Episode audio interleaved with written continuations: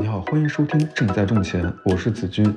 因为我相信啊，财务自由的门槛其实并不高，每个人都可以通过合理规划财务生活，更富有、更睿智、更快乐、更自由。所以，正在挣钱，我们会关注那些用自己的方式合理规划财务以及自由生活的人们，分享他们的经历和方法，帮助我们实现工作自由、生活自由以及财务自由。希望对你会有所启发。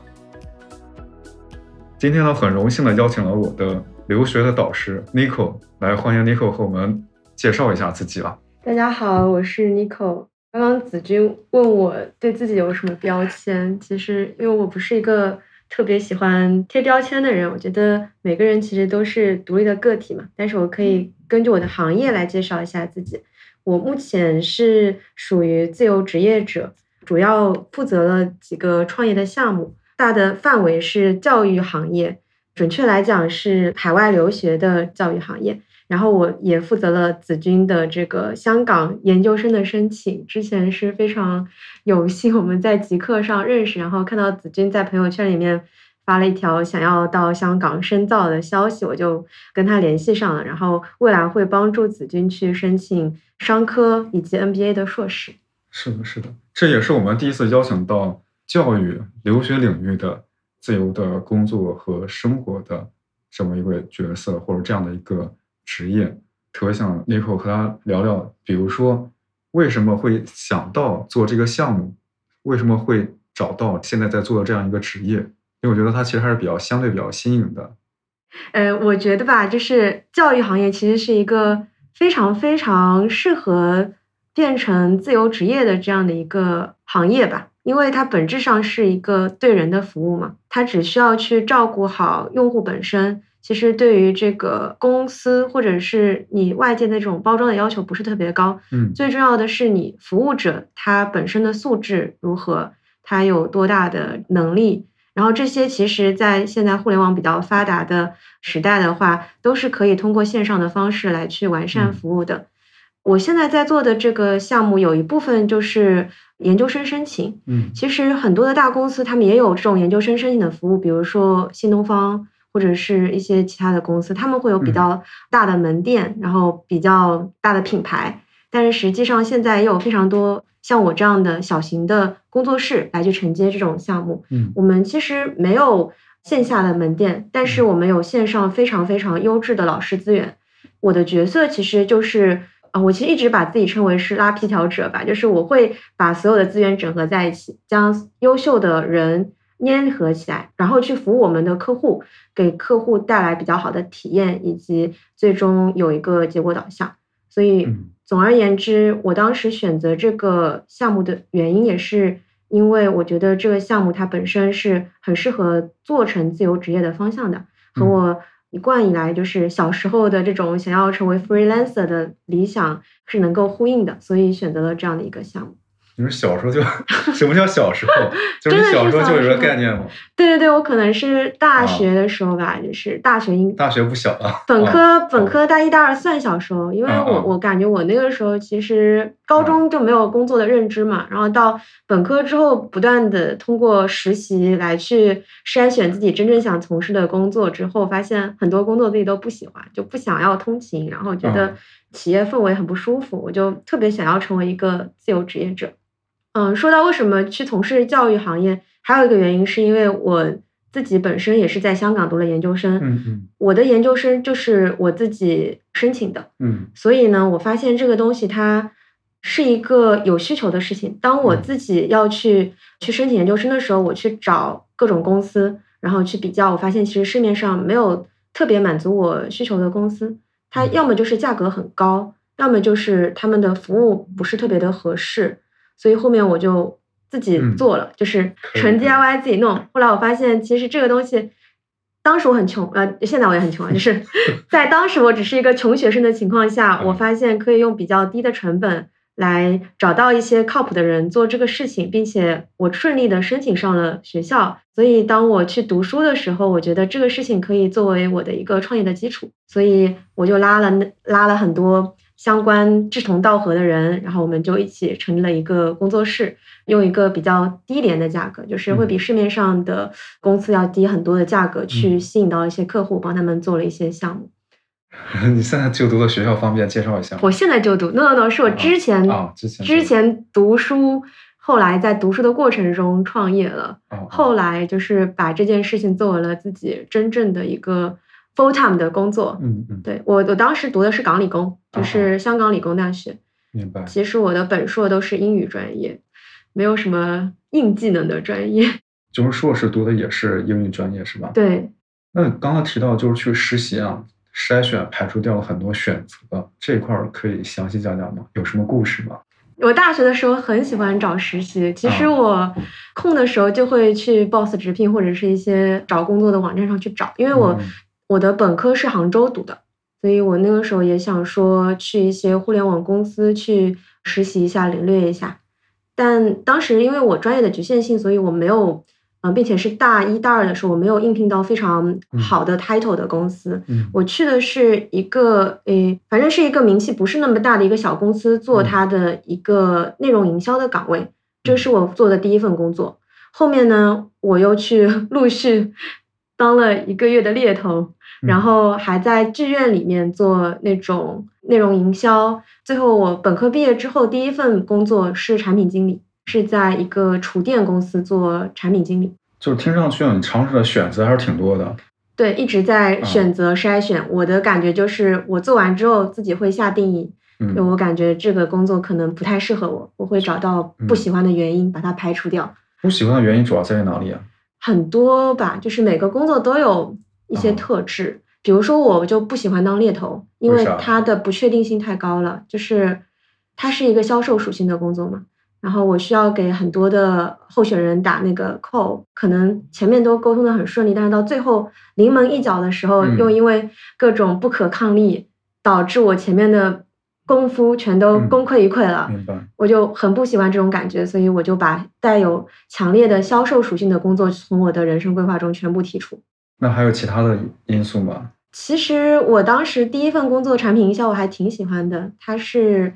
嗯，是一九年的时候，那个时候可能抖音跟小红书还没有那么火，但是我的工作就是在抖音上面，我是属于甲方嘛，就是跟一些外包的公司一起去筛选达人，然后让达人帮我们带货直播，卖的是一个客单价非常高的烤箱，大概五千块钱一台的那种小烤箱和空气净化器，在抖音、小红书上卖。嗯，我很喜欢那份工作，如果让我现在来讲的话，我也愿意做这个东西，因为它。带有非常强的创意属性。呃，后来离离职的原因是因为呃大公司本身的这种民企的氛围没有那么的灵活。我是一个比较喜欢灵活性的人。那我们现在在做的这个工作，嗯，它的职业名称可以用一个名词或者一句话概括出来吗？这我现在的工作就是留学工作室，但我想要把它转向成更加。合规的或者是更加正式的公司，因为我也注册了公司。我听上去，刚才其实你提到一个很重要一点，就是这个东西啊，更容易实现一个个人业务闭环，个人的能力可以得到更好的体现。当时其实我也咨询了几家嘛，嗯，那可能对方看上去就是太工作流程化了，这有可能是我当时选择 Nico 的原因之一。了解，这也是因为我本身就是作为负责人，然后正好也在负责前置沟通这一块儿。像一些大公司的话，他们可能会把这种工作分给更加经济实用的销售，销售端他可能没有真正的留学过，所以对于一些业务他不是特别了解，所以沟通的时候跟客户沟通不能触达内心。是的，这个和领和我们领域感觉其实还有很多相似的一个地方的。对，你现在觉得满意吗？还可以，挺好的。有什么像之前说的不喜欢的地方，或者说有什么意想不到的不喜欢的地方吗？呃，我想一想，这个工作本身它应该没有让我不满意的地方，因为我把这个工作当做自己的一个项目在做，所以相当于我对这个工作具有百分之一百的控制权，所以就这个业务本身来说，我可以去调整。但是我在服务客户的时候，的确会遇到一些问题，但这个。完全就是要以顾客至上，就是结果导向，满足顾客的需求为主。我们需要去调整自己的服务，看看怎么样可以更好的去服务客户。对，那你其实刚才提到，就是因为现在是自己在做的一个项目，就是你有那种自主感，可以按照自己的想法来实践的。只是说在真正的服务终端客户中，可能会有些一些意想不到的一些情况，这个可以具体讲讲吗？呃，我可以给你分享一个我们一开始做这个业务，就几年前的时候，我们接触到的一个客户。嗯这个客户是一个比较挑剔的，或者说是一个对自己的内容很上心的顾客。嗯所以我们那个时候还是初创阶段嘛，相对来说比较谦卑的一个角度来服务他，跟他直接嗯说的，我们刚刚做这个事情，如果你选择我们，就信任我们。但是在服务的过程中，的确发生了很多矛盾摩擦。嗯我们一般来说，留学文书这个服务是要一开始全款付费的。嗯，这个客户呢，他分四次给我们付钱，每个节点转四分之一的钱，嗯然后呢，他对我们的老师其实是有一些，嗯，就因为他是甲方爸爸，嗯，他是他是消费者嘛，他有一种上帝至上的感觉，但是我们的服务其实还是需要追求跟顾客之间的平等性或者嗯是嗯尊重感的。嗯，所以当时我在中间其实协调了很多，因为我一方面是要去服务好客户，一方面又是需要去协调好我们的员工，所以在这个服务过程中出现了很多问题。嗯我后面思考之后发现，本质上是因为我的法律体系不完善，就是我嗯跟客户之间的合同没有签嗯好，我们没有对我们能够给到的服务嗯。做出明确的定义，客户以为我们可以给到更多，嗯。所以我们嗯。之间有了一些信息上的不确定吧，或者是嗯。信息上的不透明，所以导致后面的交涉出现了一些矛盾。嗯服务完那个顾客之后，我其实是倒贴钱的，就是嗯。我没有赚钱，反而是贴了特别多的钱。但是呢，我后面就是找了一个红圈所的律师，帮我把我的整体的一套法律流程，就是我们的合同，嗯。全部改了一遍，就是找 bug，根据上一个服务中所有的漏洞，全部调整到了我们的合同里面。所以现在我们的合同就基本上所有的客户，他只要是看完我们的合同之后，就不会对我们的服务有任何的疑问或者质疑。然后我们的整体的流程都非常的丝滑。嗯，这个其实可能更多的就是一个预期管理，对，要让客户啊明白可能会提供哪些服务内容，然后我们的流程和时间节点是怎么样的。是的，包括我做这个相似的事情的过程中，其实同样也踩过这种坑啊，也得出了类似的经验。是的，就是预期管理，明确交付的内容，这个东西是很重要的。是的。在他签合同之前就应该给他说清楚，否则他会觉嗯得是店大欺客，或者是在骗他，或者怎么样的，然后会有一些负面的消息，并且我们都是在互联网上做一些营销嘛。其嗯实所有的客户对我们来说都是非常重要的，他付了钱，其实就有权利、有资格在互联网上发布一些我们的信息或者他的一些体验。但凡有一个差评，其实对我来嗯说都是很大的损失。是的，对，就是把每个客户当做一个最后一个客户来服务的。特别是在我们刚开始做的时候，其实说实话，对每个客户还是很宝贵的。所以说我当时 也不能跪舔。啊，对对是的，反正我是觉得啊，特别是像我们比如说做一些独立的经纪人或者个体户，或者一些这个小型的工作室啊，这种嗯微小创作者、创业者之类的，其实刚开始的来的这些很多用户，他为什么非常宝贵呢？是因为他们可以给了我们的一个很重要的一个信心，就是发现哦，我确实可以独立的获客了，然后市场也确实是有这样的需求的，嗯而且是可以真的是给到钱的。特别遇到一些不错的，那真的就像天使投资人一样，可以给予很多的一个信心的。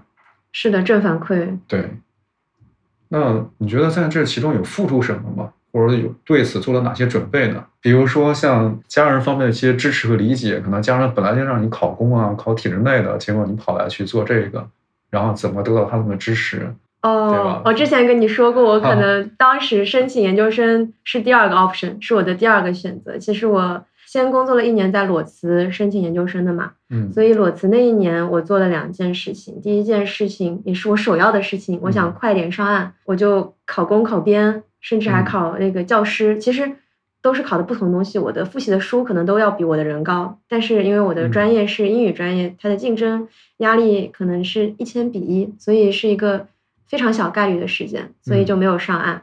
那另外的一个选择给自己的一个后路就是考完雅思之后申请研究生嘛，后面就是研究生申请到了，考公没考上。当时还是比较单纯，就是觉得说，呃，的确应该体制内会更温暖一点，就想着研究生毕业拿着那个应届生的身份，赶紧再继续考公考编。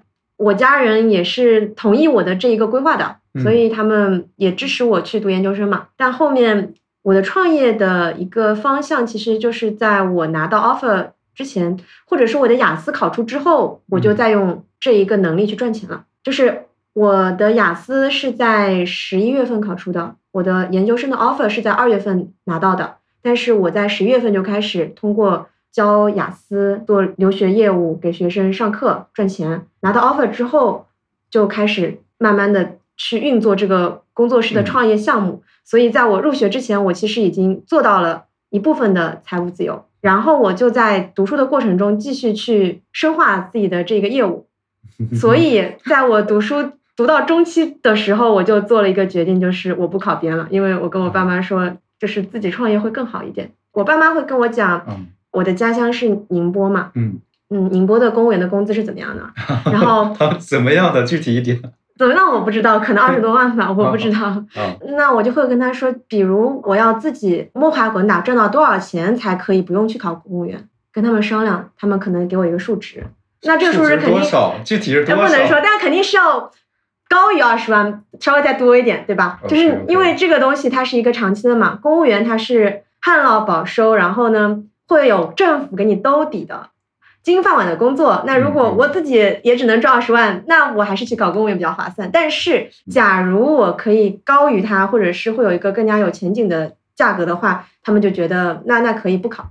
嗯，就我家乡的人，他们甚至还会对这个工作赋予一些社会地位或者是权利的感觉。就是有时候不是钱的事儿，所以。你需要有别的附加值加上，嗯，但是我差不多达到这个目标，或者觉得自己有有能力达到这个目标之后，我就决定说那就不做了。嗯，其实不做这件事情对我来说还是挺大的一个决定，因为应届生身份也就只有一次，曲线救国了一下，想去搞一个应届生身份去考，嗯，后来又不考了，又又去吃论完了，其实也是。因为因为也有这个读书的钱嘛，去香港读书也挺贵的。哦，还有一点就是去香港读书的钱基本上也是也是我自己挣，可以，就是还有生活费什么的，我爸妈可能给了我十万块钱吧，就差不多这样子。所以也是自己身体力行的，用自己的努力来去向他们验证，嗯，我是可以的。明白，就是说，其实你在拿到 offer 之前的话，其实本来也是为了考公考编去的，对，结果没想到可能忽然发现。赚钱的方法其实有很多，对，赚钱的方法很多，就是我是觉得人应该去尝试自己不了解的东西，然后不断的成长的，这样子你才可以在新的一个地方去看到更广阔的世界。就像如果我不去读研究生，我就不知道这个东西是可以赚钱的，就是我的服务或者是我的能力是可以变现的。明白，就是你自身这个故事啊，我觉得本身其实也挺符合我们正在种钱节目的一个主题的。就是钱本身不是目的，而是它本身是实现自由的一个工具嘛。是的，钱还有是一个社会资产 capital，用来交换的嘛。嗯大家都是钱换钱，对吧？我有钱去买你的服务，你有钱去买的我爱我的服务，然后才会成长。就是本来可能家乡的父母是想让你玩的是一个叫做社会地位的一个游戏，但是现在呢，其实跳脱了，完全跳脱了那个框架，我也不打算回家乡。是，那你去香港有没有什么觉得就和内地有什么区别？嗯，香港是一个很割裂的城市吧。它一方面就是中环的那种很西式的风格，然后很多的外国人，中环的那种投行的精英，对吧？嗯。然后另一方面就在九龙城或者旺角，它有一些非常港式的一些旧楼，从它的建筑一块地方可能很逼仄。然后一块的地方可能又是非常的高级，会让人在中间对于这个对赛博朋克吧，或者是对于自己的一个定位，会有一点就是会我会思考一下自己到底是处在中间是一个什么 定位。就像是找工作，我也不会说是会觉得如果这个工作非常的高大上，我要去做，我会更加的去看清这个工作的本质是什么，然后我再去选择自己要不要做。就是我对香港的认知，就是它是一个非常高大上的地方。我我当时其实也住过两个地方，一开始是住在一个非常旧的唐楼里面，在旺角呃，子君你应该去过吧？嗯就是旺角有非常多的游客，然后它的楼很多楼龄都很高，大家去香港都会拍一张旺角的照片，就很出片的那种港式的风格嘛，对吧？对，我就住在一个唐楼，然后那个唐楼呢，大概可能有一百多年的楼龄。我记得他楼下第一层是卖鞋的，就是有一个老爷爷就卖很多布鞋，嗯第二层是推拿店，第三层是专门为东南亚人住宿的酒店，非常非常旧的楼，我住在上面。然后我的房间就是那个窗户只能看到对面的脚架，因为对面是在在重新的修建。我在那边待了三个月，所以我就很深刻的感受到，差不多香港相对底层的人民过的是一种什么样的生活。嗯后面我换了一个房子住，然后那个房子是一个山景房，开门就是可以看到很多的山，甚至就是我有邻居说还有还有猴子爬到他家的阳台，然后那个房子就会开阔一些。嗯那个房子它是在新界，相对来说离深圳近一点的地方。嗯第三处房子的话，现在还在看，就是这嗯是我曾经住过的两个地方。这两个地方就让我对于香港有非常深刻的感知，就是不同的社会阶级的人，他们可以享受到不同的城市感受。它是一个资本主义进驻着非常多的力量的一个地方。嗯说的有点远了，我想一下，然后它总之，anyway，就是它就是一个带着金钱色彩的一个非常非常昂贵的地方。呃，反正我当时去最大感受啊，就是可能我们可以看到，就是另外一个，比如说就是资本主义社会下的一个华人社会应该是会是什么样的。对，之前去内地的很多城市啊，其实很多时候感觉还是大同小异的，对吧？同样的城市街道，可能同样的一些小吃，但是去香港确实还是会有这样不一样的一些感受的。当然，这个说的比较远了。说太远了，对对砍掉，哦，说回来啊，就是说回来。那现在 Nico 觉得日常工作中觉得最大的挑战是什么？最大的挑战就是，嗯获客，，no no no no no no，也获不缺客客还好户是吧？啊、因为我的获客渠道一方面是自己的一些 to C 嘛，嗯还有一些是 to B 的业务，就是 to B 业务会相对来说更多一点，嗯、一些比较稳定的渠道方。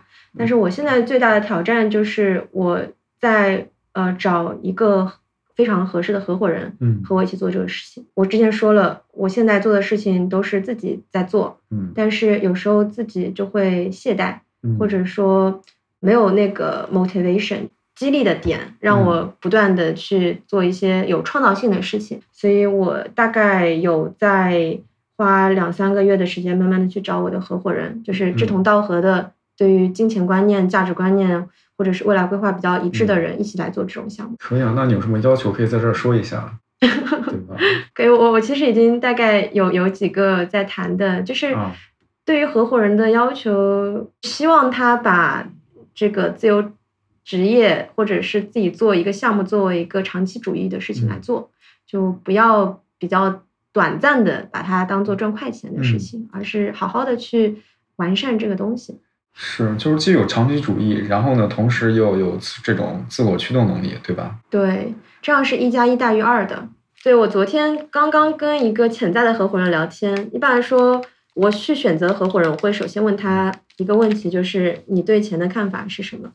我会给他讲我自己的两个经历，就是嗯我受伤的经历，被朋友，就啊是我以前小的时候会觉得跟朋友不能谈钱，就钱是一个很脏的东西，而友情是很纯粹的，友谊不能够用钱来衡量。嗯所以我一般会给他讲两个故事，细节我不透露的。总体就是说，我送朋友钱，朋友倒打我一耙，觉得我在侮辱他的友谊的那种感觉。嗯就是因为正常我们利益交换嘛，如果我嗯们简单的不是朋友的话，其实就是呃我给他钱，他给我回扣，很简单的关系。嗯。但是如果加上友谊那层枷锁的话，其实就变成了单方面的付出。嗯所以我就会问我的这个潜在合伙人，他对于这个问题是怎么看的？嗯，对怎么看的？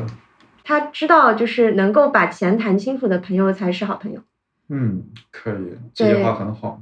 对，是的，就是如果让你感觉到有一丝不太舒服的点，那就是价值观的不合。其实不是没有对错，嗯我觉得是没有对错的，只不过说那就不要跟那个朋友谈钱了，就大家嗯就是开心的当个饭友，或者是当一个酒肉朋友就行。就是赚钱的项目啊，嗯任何的生意那就不用讲了。当时为什么想到问他这个问题呢？因为我之前曾经有一个合伙人，就是因为这个事情闹翻的。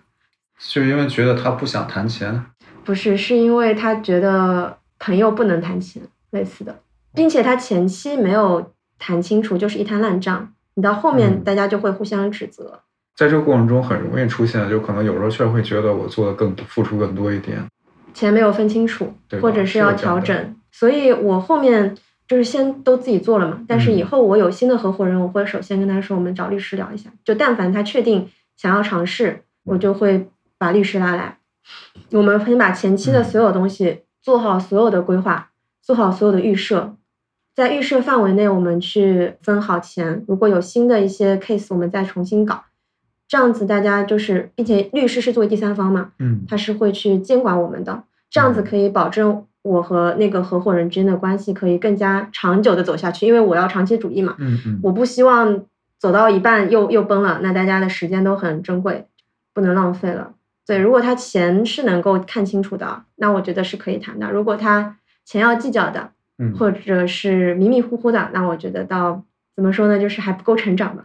对，要有边界感，就是大家可以一起赚钱，一加一也是大于二的，但是不患寡而患不均嘛。是的，我有类似的这个情况。比如说，我现在有一个我的保险学专的学妹，这个艳丽当做我的啊，理这就是我做的那个给我做医疗险的那个小女孩儿。对对，就是为你提供保险的方面服务的。对对对对，她是我保险学专的学妹嘛。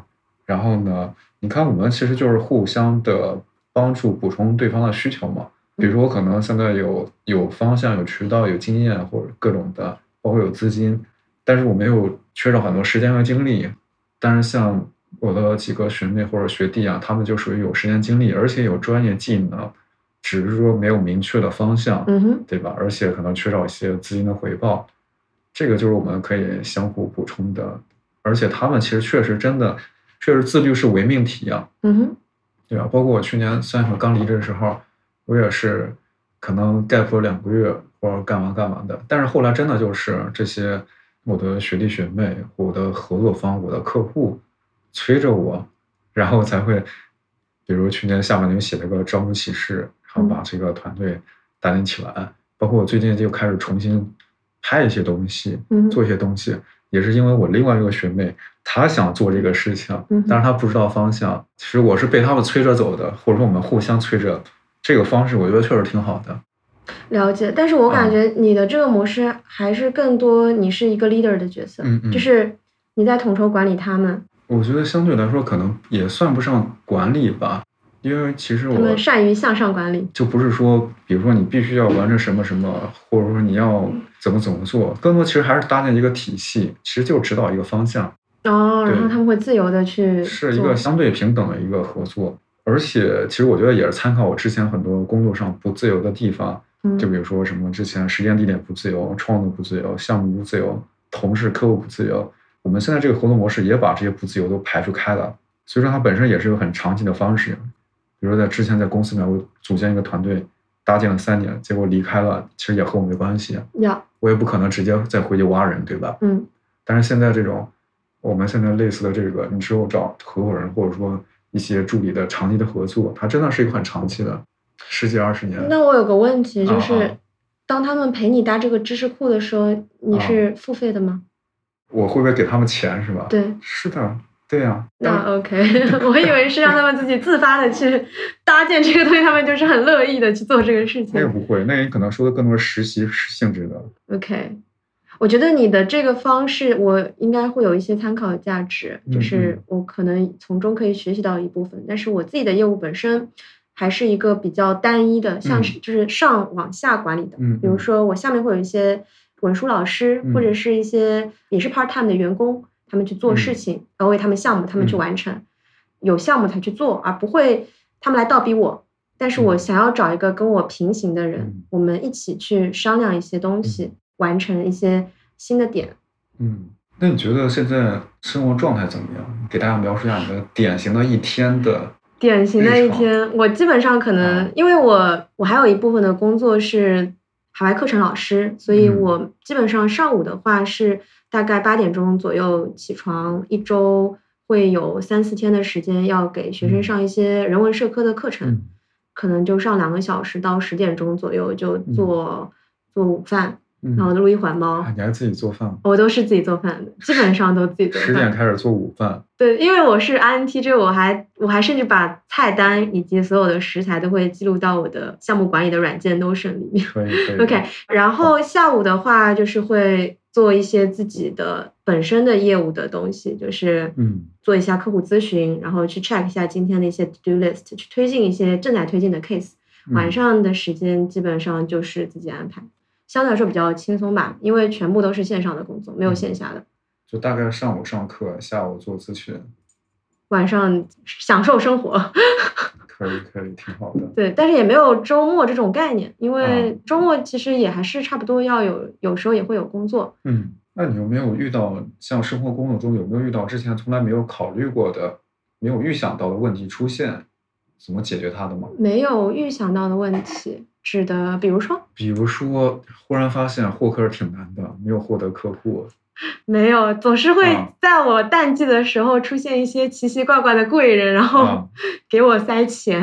比如说，呃，就是 to C 是我的一个板块，啊因为获客的确很难，因为我们是小团队嘛，我也不可能嗯真的招一个销售来做咨询，然后或者是嗯去做投放。但最近我有在小红书上做一些聚光投放。之前的话，获客的话其实挺难的，但后来我采取的一个方式就是说，我拿着我的 branding 去跟其他的公司去谈，作为他的一个渠道方，然后这样子我去卖我的产品，让他们把自己的服务去转到我这边，用一个相对来说便宜的价格，但是我肯定可以从中呃有一些利润，这就让我的收入更加的稳定了。就市面上我做的这一个板块的业务，比如说留学申请以及一些海外课程的辅导，最为值钱的还是老师。我手里面有非常多的名校的硕士毕业或者是嗯博士毕业的老师，嗯然后呢，学生通过搜索的引擎找到我们，这是嗯 to C 的获客。to B 的话呢，就是我把我的所有的老师资料整理成一个文件、一个海报，我去找比我 title 更大的大公司，去跟他们说，我有一个小的工作室，我手里面有这么多的资源，我对他们进行了非常非常好的管理，确保他们可以产出很高质量的产品。嗯那既然你也要去培训自己的员工，你也要去招募，那我们不如合作一下。他们有一些疑难杂症，就是有一些需求自己自己的员工满足不了的时候来问我嘛，然后我给他们提供更好的服务，一来二去就合作上了之后，那就是可以有进行更长久的合作了。所以 to B 这一块我是这样运作的，也是在我遇到了瓶颈，就是获客难的时候，我想到的另一个方式。嗯，其实就是做 to C 业务可能会有一些非标准的，嗯，没有那么多的确定性吧，就是、嗯特别是现在小红书还控制的挺难的，就是这个流量啊什么的，最近好像做的还是挺难获客的。嗯我也遇到很多的贵人，就是会给我赚钱。比如 说，怎么说呢？我之前有遇到一个非常不错的贵人，他做的业务客单价比较高，他做的嗯是每本申请。如果你了解留学教育板块的话，你就知道，像港硕申请，它是属于鄙视链的底端吧，就是嗯没什么客单价。嗯因为我我卖给子君的价格也你也知道，可能就 一万多一点，对吧？要要要申请那么多的专业，啊但是像每本申请这种业务，它就是动辄二十多万打底的。所以我那个朋友他当时就非常的欣赏我的这个啊老师团队，他就把他的一些学生的科研项目，嗯嗯、让我来做，就相当于是藤校的美国藤校的教授加上我这边的一些优秀的老师去嗯辅助一个高中生去写一篇 SCI 论文这种项目，然后让我接触到了这一个领域，所以我之后也会慢慢的尝试去做美本项目。那像我们刚刚说这个，比如说美本啊，或者这些相关的留学市场，可以方便和大家介绍一下什么情况吗？呃，我目前绝大部分心思在做的还是鄙视链底端的这一块儿，当然就是香港移民可能会贵一点，啊，但是如果单纯只是申请香港研究生的话，它的市面上的客单价其实还是比较低的。那香港研究生你觉得比较适合谁呢？通常来说，香港研究生适合，其实像子君这样的顾客，在我这边不是占大多数，更多的还是那些大三、大三下，或者是毕业之后工作了几年想要再深造的人，中产为主吧。因为去美国的确价格高，去美国读研究生可能动辄要两年要一百多万吧。嗯但是像香港、英国的话，可能三十出头就可以 cover 掉，并且它是一年制的硕士嘛。我当时也是想要说读个香港研究生，再考编制嘛。其实我很多客户他们都是说想要考编制。那短平快的方式就是一年制的硕士毕业，还能拿一个 QS 前一百的这个学历，嗯还能够落户一些比较好的城市，然后拿到一些城市的补贴，挺适合有这种需求的朋友的。那你觉得他读港硕或者读美本有什么优势吗？有什么优点吗？美本是本科，啊，嗯港硕的优势，这是我刚刚讲的呀，相对便宜的价格，然后用短平快的时间，一年嘛，去拿到一个世界排名前一百的学校的研究生毕业证书，回过头来可以去上海啊，或者是呃不，但现在好像好像上海对于这个学制时长倒是有点要求，一年制可能不太行。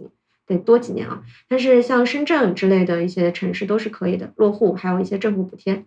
嗯待满七年之后，也能拿到香港身份之后，也可以有更多的呃优势，但是也是要等这个学生到了那个地方之后，他了解自己的需求，再确定是要留在香港还是回到内地。嗯。但是他的人生的确是有更多的选择了。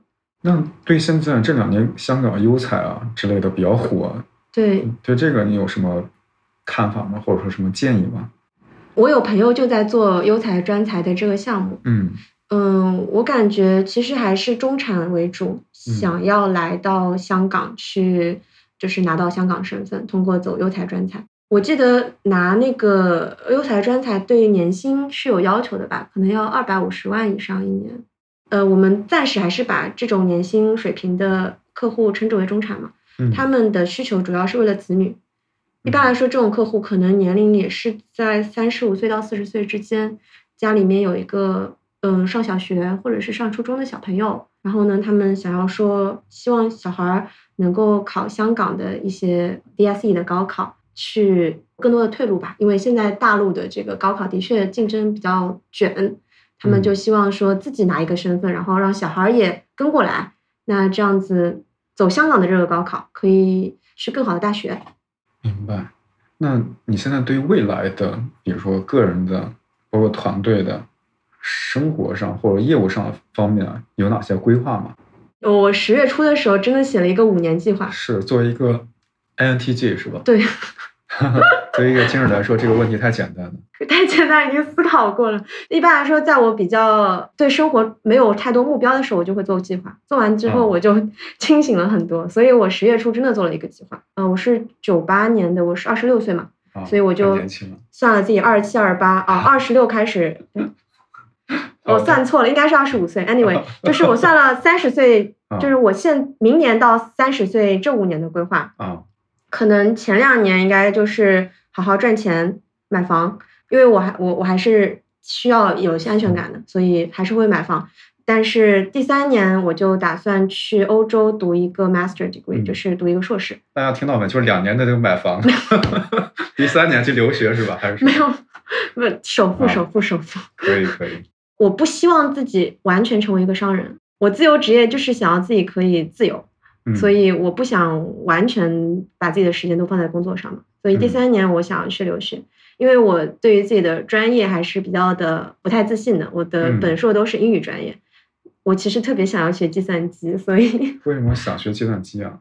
呃，想学计算机是因为学计算机很酷啊。然后嗯，对就感觉比如说和代码有关的挺酷是吧？对对对，就是可以把它当做兴趣来学，还蛮好的。可以到时候去申请一个欧洲的传媒加计算机相关的那种相对简单的项目，嗯因为我挺想要去欧洲生活一年的，那嗯就是以读书为由为由去生活一年会比较嗯好一点。然后第四年的话，我想要去 学蓝带。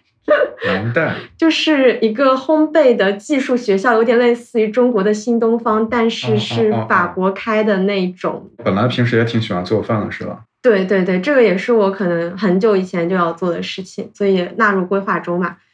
其实这个规划以前也做过，对，现在是真的落地到具体的年份了。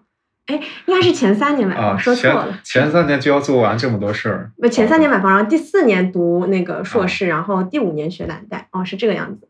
我具体是这样子来规划的，就相当于劳逸结合吧。当然，在过程中肯定是要不断的去完善自己本身的创业项目，让自己的这个财富更加自由一点。可以的。三十岁的 Nico 是有房有车有多学历，没车，在欧洲留学过，还会烘焙的是吧？是，但没有车，没有车，没有车。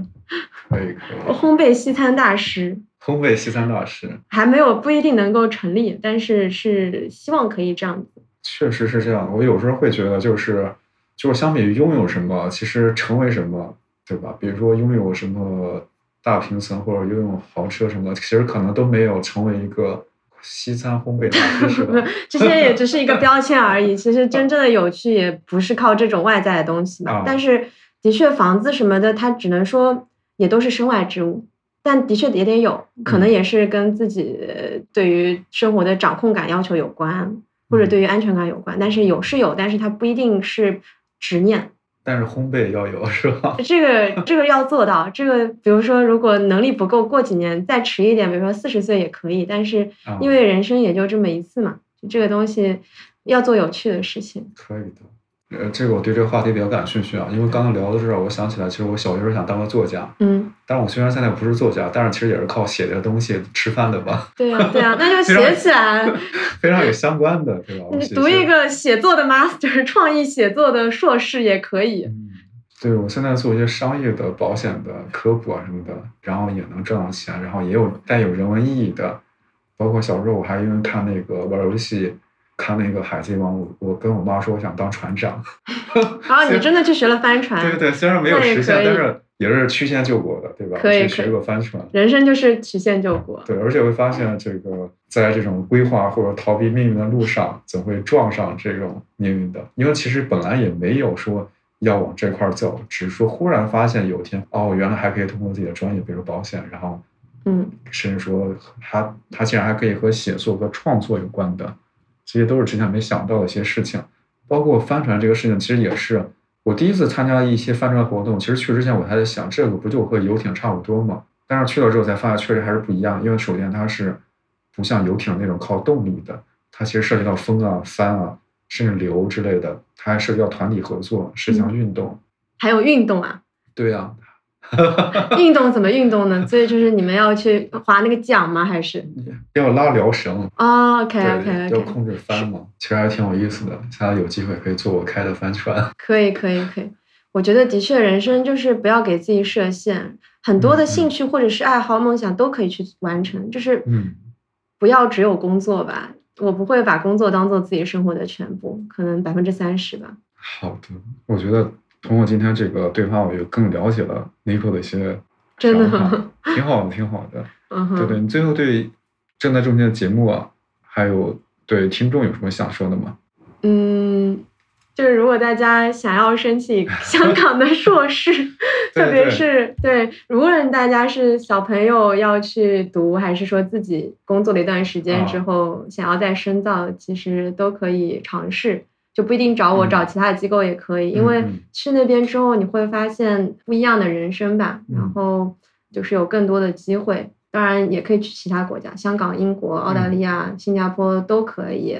对，有新的人生之后，就会有新的决定，就会成长。像我的话，我的人生的转变基本上就是从自己拿到研究生 offer 之后开始的。但正在种钱应该是一个投资理财为主这个话题的。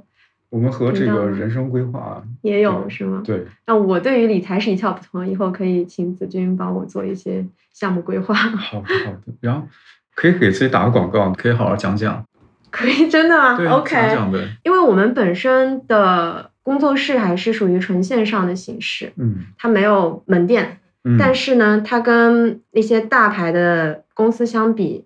它最为核心的点是在于说，服务学生的老师他们是真材实料的学历，嗯，以及跟学生要去申请的专业是完全一致的。比如说，像子君他当时要申请这个 NBA 项目，我给他配的一个文书老师是 NUS，就是新加坡国立的一个商科毕业的老师来写他的文书。当时本来还要写。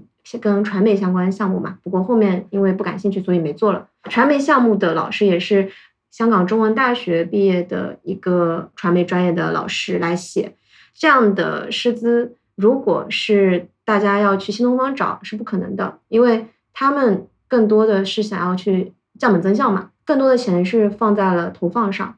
真正服务学生的老师，可能就是一个英语专业本科，或者是翻译软件写的，也不会跟学生进行一些头脑风暴沟通之类的，所以呈现的产品质量会远低于我们给到的。所以我们在这个交付端的质量是非常不错的。除此之外呢，我还会对这些老师的质量进行一些非常严格的审核。来确保整个流程是非常流畅的，因为我是 INTJ 嘛，所有的所有的学生在我跟就是跟我合作下来都会觉得非常的流畅，就是对对对，就是天天督促着他们，或者是当我们定下来的时候，他们就知道接下来所有的计划是什么样子的，他不会就是没有这种掌控感。我基本上是 overcase 能力闭环能力会比较强的，这就是我们能够带来的服务吧，就是名校的老师指导。以及比较好的项目管理能力，再加上比较好的结果导向，来去帮助学生能够更好的去完成他们的这个留学服务。